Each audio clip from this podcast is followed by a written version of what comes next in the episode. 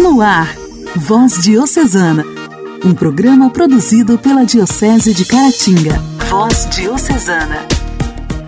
A paz de Cristo, meus irmãos! Está começando aqui pela sua rádio preferida, o Voz Diocesana, programa da Diocese de Caratinga, produzido com muito carinho para vocês. Neste momento, ouvintes de cerca de 70 cidades estão sintonizados com a gente através das ondas do rádio. Eu saúdo a cada um de vocês, espero que estejam todos bem e que tenham um dia repleto de bênçãos.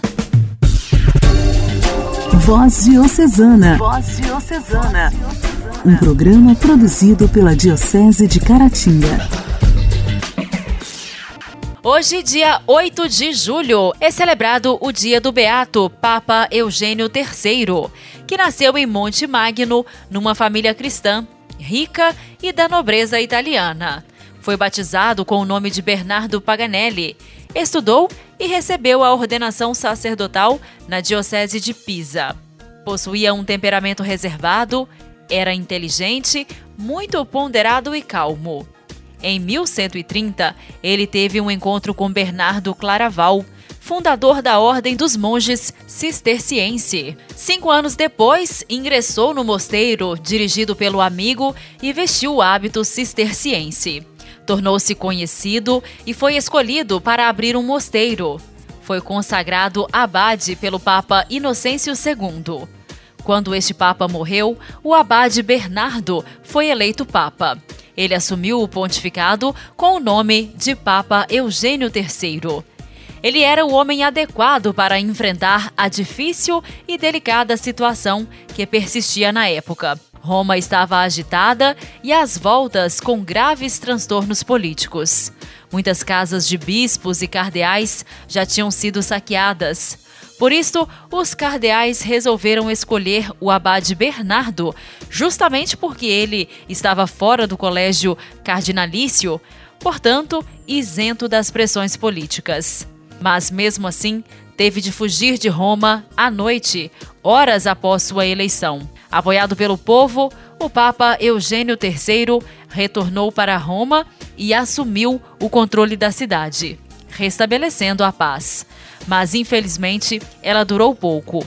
Em 1146, teve que fugir novamente e exilou-se na França por três anos.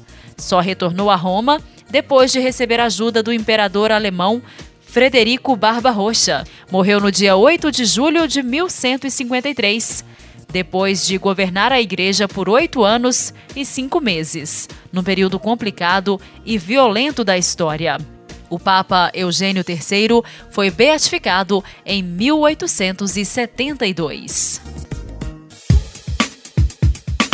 A alegria do Evangelho. Evangelho. Evangelho. Oração, leitura e reflexão. Alegria do Evangelho. O evangelho desta quinta-feira será proclamado e refletido por Conceição Martins, da paróquia do Santuário de Adoração Perpétua de Caratinga.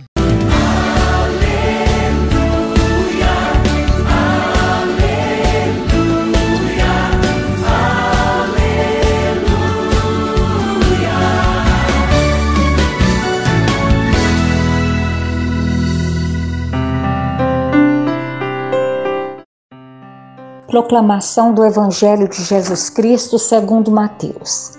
Naquele tempo, disse Jesus a seus discípulos: Em vosso caminho anunciai: o reino dos céus está próximo. Curai os doentes, ressuscitai os mortos, purificai os leprosos, expulsai os demônios. De graça recebestes, de graça deveis dar. Não leveis ouro, nem prata, nem dinheiro nos vossos cintos nem sacola para o caminho, nem duas túnicas, nem sandálias, nem bastão, porque o operário tem direito ao seu sustento. Em qualquer cidade ou povoado onde entrardes, informai-vos para saber quem ali seja digno. Hospedai-vos com ele até a vossa partida. Ao entrardes numa casa, saudai-a. Se a casa for digna, desça sobre ela a vossa paz Se ela não for digna, volte para vós a vossa paz.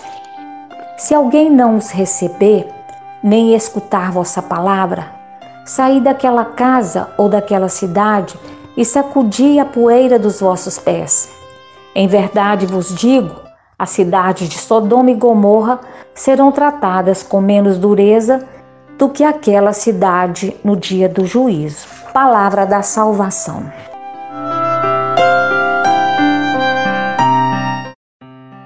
Neste trecho do Evangelho de São Mateus, Jesus enviou os discípulos e nos envia hoje a anunciar que o reino dos céus está próximo. Além de nos enviar, ele dá instruções exigentes e importantes para esta missão, dirigidas a todos nós batizados que recebemos o Espírito Santo e assumimos o compromisso de anunciar Jesus.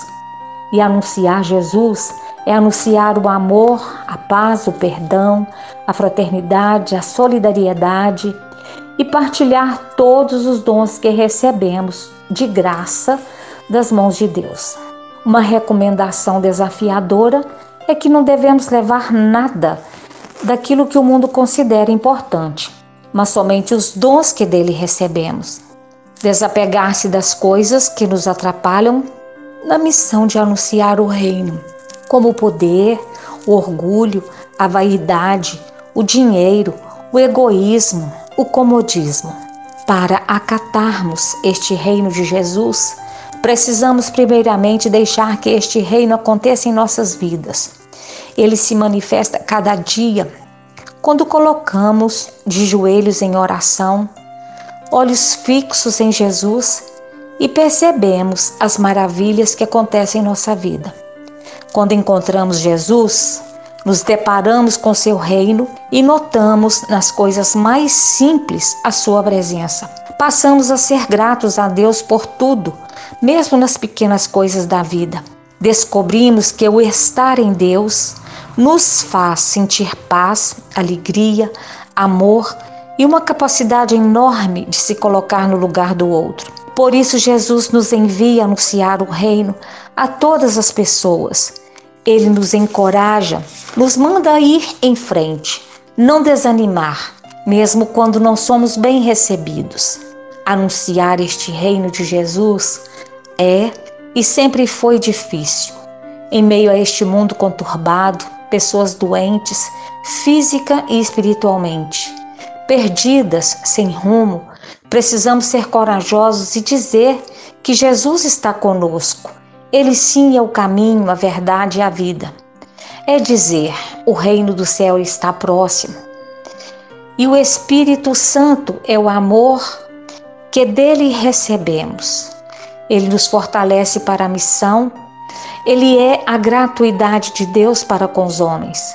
As bênçãos que nós recebemos de Deus nos transformam, nos curam da nossa incredulidade, da nossa falta de amor ao próximo e do nosso egoísmo exacerbado.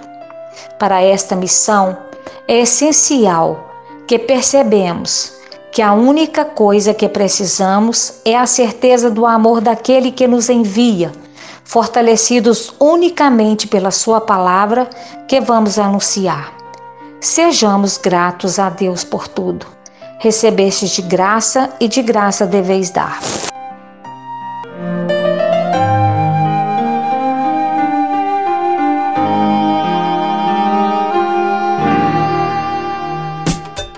Diálogo Cristão. Temas atuais à luz da fé. Diálogo Cristão. De acordo com o ministro da Saúde, Marcelo Queiroga, o governo federal deve regulamentar o retorno presencial das aulas. No quadro Diálogo Cristão de hoje, a repórter Luciana Clara vai trazer para gente mais informações. Olá, Luciana! Olá, Janaíne. Olá, ouvintes do programa Voz Diocesana. O governo federal deve editar uma portaria interministerial para regulamentar a volta às aulas presenciais em todo o país. É o que revelou o ministro da Saúde, Marcelo Queiroga. Queremos que as escolas também voltem. É por isso que o governo já está trabalhando sob a coordenação do ministro Luiz Eduardo Ramos da Casa Civil, com o ministro Milton Ribeiro, eu, e o ministro chefe da AGU, André Mendonça, para termos uma portaria interministerial para disciplinar a volta às aulas, porque não é possível que fique um ano e meio sem aulas para os nossos adolescentes e jovens. Recentemente, o ministro da Educação, Milton Ribeiro, defendeu o retorno às aulas presenciais e disse que o Brasil é um dos últimos países a reabrir as escolas. Milton mencionou que o retorno presencial ocorreu mesmo em países com menor índice de imunização contra a Covid-19 do que a população brasileira. Na Câmara dos Deputados, Eduardo Barbosa, do PSDB de Minas Gerais, suplente da Comissão de Educação, avalia que a portaria interministerial que regulamenta a volta às aulas nas escolas públicas do país chega em boa hora. É muito importante que haja uma portaria regulando realmente como as escolas devem funcionar nesse período de pandemia. Nós sabemos que, quando incluído no esquema de vacinação do Covid os professores como grupo prioritário, foi justamente para poder facilitar o planejamento da volta às aulas, que é fundamental para os alunos que estão já há um ano e meio sem frequentar as aulas e nós sabemos que isso tem um impacto significativo na vida do estudante, principalmente aqueles de família mais pobre. Com essa regulamentação, os gestores municipais e estaduais terão condição de organizar os ambientes de acordo com as regras sanitárias, evitando questionamento e protegendo a todos. O senador Antônio Anastasia, que integra a Comissão de Educação no Senado Federal, defende articulação conjunta para que a volta às aulas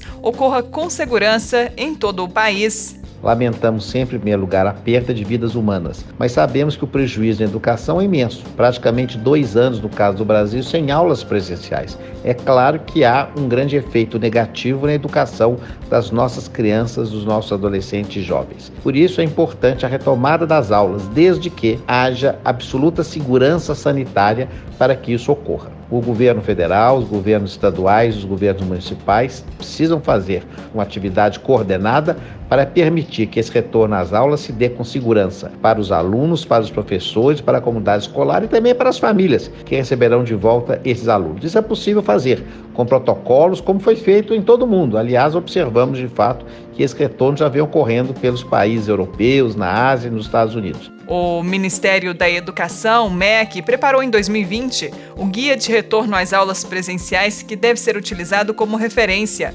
O documento prevê, por exemplo, o uso obrigatório de máscaras e que cumprimentos com abraços, apertos de mãos e beijos sejam evitados.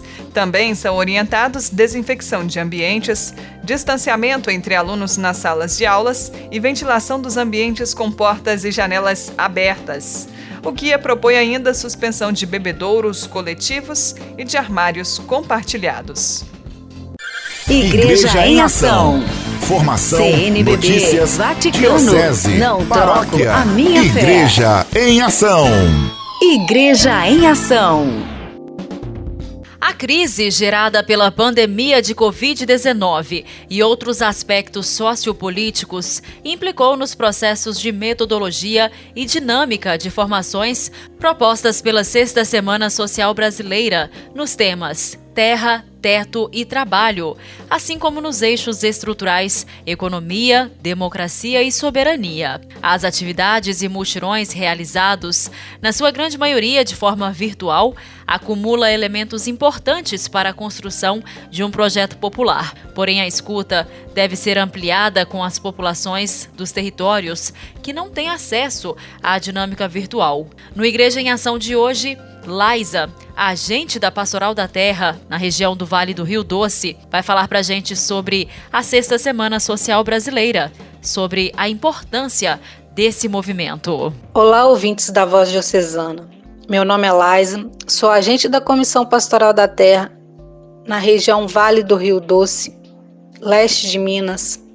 Neste momento, quero falar um pouquinho sobre a Sexta Semana Social Brasileira que está acontecendo no Brasil sobre os mutirões pela vida, terra, teto e trabalho.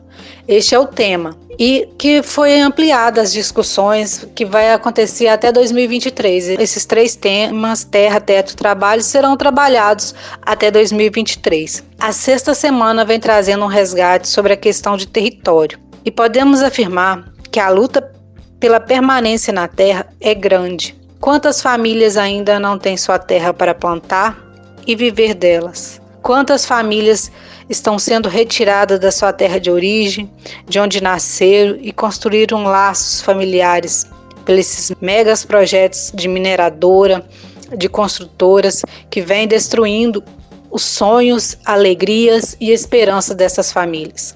Permanecer na terra de origem também tem sido uma luta permanente das comunidades quilombolas, comunidades indígenas, povos tradicionais. Precisamos, nós como igreja, fazer mutirões para discutir sobre esse tema da Sexta Semana Social Brasileira e também sobre democracia, economia e soberania. E colocar em prática o que Papa Francisco vem nos pedindo sobre a economia de Francisco. Precisamos estudar mais um pouco sobre essa economia, entender o que, que Papa Francisco fala sobre a economia de Francisco e começar a colocar em prática esse pedido sobre a democracia, a economia e a soberania, que vem muito a concordar e esperançar o que Papa Francisco fala. Essa economia é, uma, é um jeito de colocar a sexta semana social em prática. É um caminho para colocar terra, teto e trabalho em ação, para que todos tenham direito a esses três temas, que é tão importante para cada um de nós ser um, seres humanos. É mais que urgente. Precisamos defender e criar incentivo para que as famílias permaneçam na terra, consigam ficar na terra, sobreviver do que plantar, do que colher e a permanência na terra hoje ela é mais que urgente, porque quantas famílias hoje não têm condições de pagar o aluguel onde mora na cidade? Quantas famílias hoje estão tendo que morar na rua por não ter um local para morar? Esse permanecer na terra também significa que quando você não tem um local para morar, um, um teto, também vem de conjunto com essa situação. Precisamos pensar que a população de rua hoje é muito grande e cada dia aumenta por falta de condições econômicas das nossas famílias. Precisamos estudar mais, discutir mais isso nas nossas comunidades, nas nossas paróquias, colocar isso em conjunto com o que Papa Francisco vem falando. Papa Francisco coloca essa economia de Francisco como uma economia de vida, uma economia para novos modos de vida, novos gestos, novas ações. E nós, como igreja, precisamos atender esse, esse clamor, esse pedido de Papa Francisco. Vamos colocar a igreja em defesa da vida e lutar pelo bem comum, pela soberania, por uma democracia participativa, uma democracia que venha a somar com todas essas questões, todos esses apelos das nossas famílias hoje no Brasil. Nossa história, nossa história. Curiosidades e fatos que marcaram nossa diocese. Nossa história. No quadro Nossa História, irmão Mariano, sacramentino de Nossa Senhora, dá continuidade à história do Mobon, Movimento da Boa Nova. Olá, ouvinte da nossa voz diocesana. Continuando essa caminhada de formação do povo de Deus, é importante lembrar como é que o próprio caminhar vai abrindo caminhos novos. Pois bem, o trabalho do Mobon, sempre destinado a essa formação de comunidades, aos poucos começa a se abrir também para o engajamento na luta pela transformação social. Por que, que levou a essa abertura e a esse engajamento pela transformação social? Importante lembrar né, que sempre os cursos eram voltados para pessoas de comunidade com a sua vida profissional, no seu trabalho na roça, no seu trabalho na educação, no seu trabalho no dia a dia. As próprias dificuldades do dia a dia iam levando né, a, diante, nesse estudo diante da palavra de Deus, a se perguntar o que, que Deus quer para nós diante da realidade que nós estamos vivendo. E notem, Seguindo a própria dinâmica da própria Igreja do Brasil, Em 1982 foi trabalhado um curso de base sobre educação, justamente quando a campanha da fraternidade indicava né, esse tema para ser trabalhado. Em 83 foi trabalhado os Dez Mandamentos e olhava é, toda aquela situação do povo de Deus, judiado, sacrificado no Egito, e diante daquele estudo dos Dez Mandamentos, olhando os faraós de ontem, veio a pergunta também: e como estamos nós diante dos faraós de hoje? Então, o encontro com a palavra de Deus e ajudando a iluminar a situação das dificuldades, de injustiça, de violência que se vivia. E em 1985, estava é, se crescendo também, começando né, a, a surgir a preocupação com a organização sindical, foi desenvolvido um trabalho baseado no ensino social da igreja sobre o Evangelho do Agricultor. Um curso que não tem um subsídio para eles, eram anotações do João Rezende, que foi trabalhado nas comunidades, mas com dicas do que, que a igreja ensinava ou abria perspectivas para os agricultores. Então, esse curso Evangelho do Agricultor foi muito difundido na época e ele foi uma das bases para o fortalecimento das organizações sindicais. Então, nesse momento, há uma ligação muito grande entre fé e vida, entre oração e oração, entre um compromisso com Deus e um compromisso com os irmãos. Foi assim que, pouco a pouco, a dinâmica do Mobon vai se abrindo também para um compromisso com a defesa da vida do povo, sempre orientado pela caminhada da igreja, mas levando também a organizações concretas que ajudavam a melhorar a qualidade de vida, né, o nível de justiça aplicado nas comunidades, esse senso também do bem comum. Então, é mais uma importante contribuição do movimento da Boa Nova nesse período que nós vivemos. Um grande abraço e até a próxima oportunidade. Voz Diocesana. Voz Diocesana.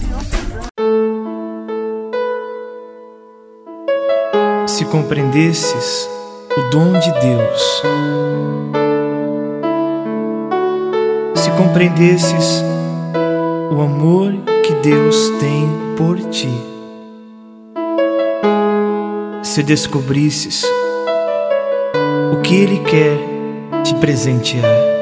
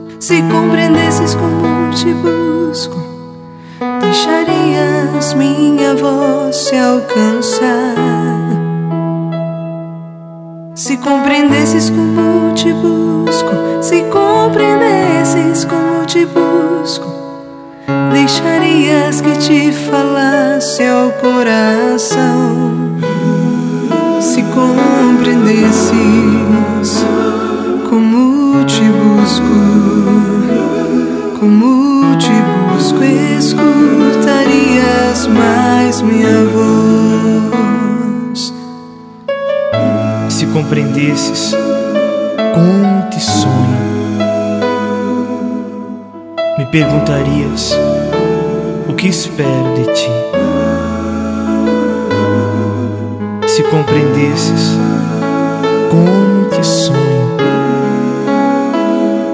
buscarias o que tenho pensado para ti. Se compreendesses como te sonho, como te sonho,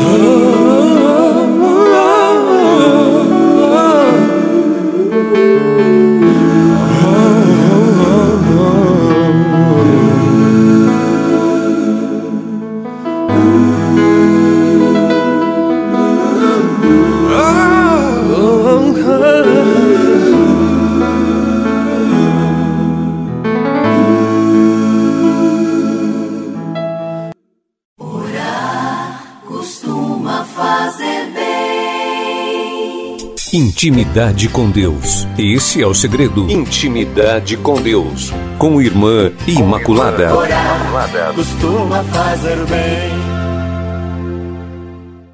Prezado irmão, prezada irmã, todos nós fomos chamados para sermos participantes da natureza divina.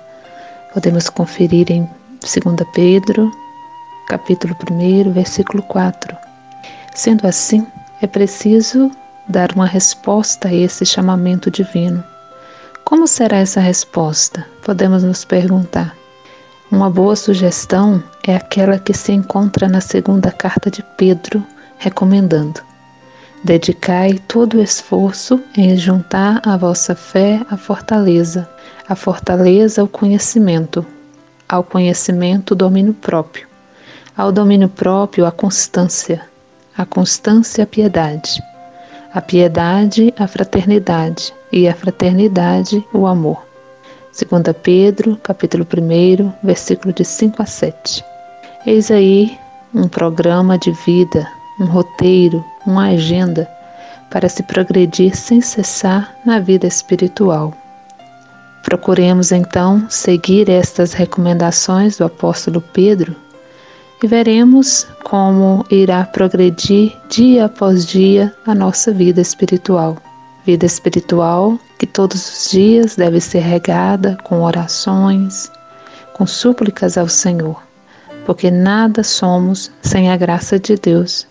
Sem a presença de Deus em nossa vida, nós não somos nada. Então é o Espírito Santo que nos concede o dom de ser bom, o dom de ajudar, o dom de ouvir a palavra de Deus.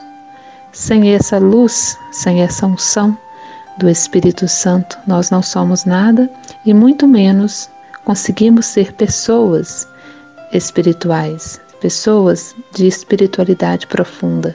Que a graça de Deus e a unção do Espírito Santo nos ilumine cada vez mais.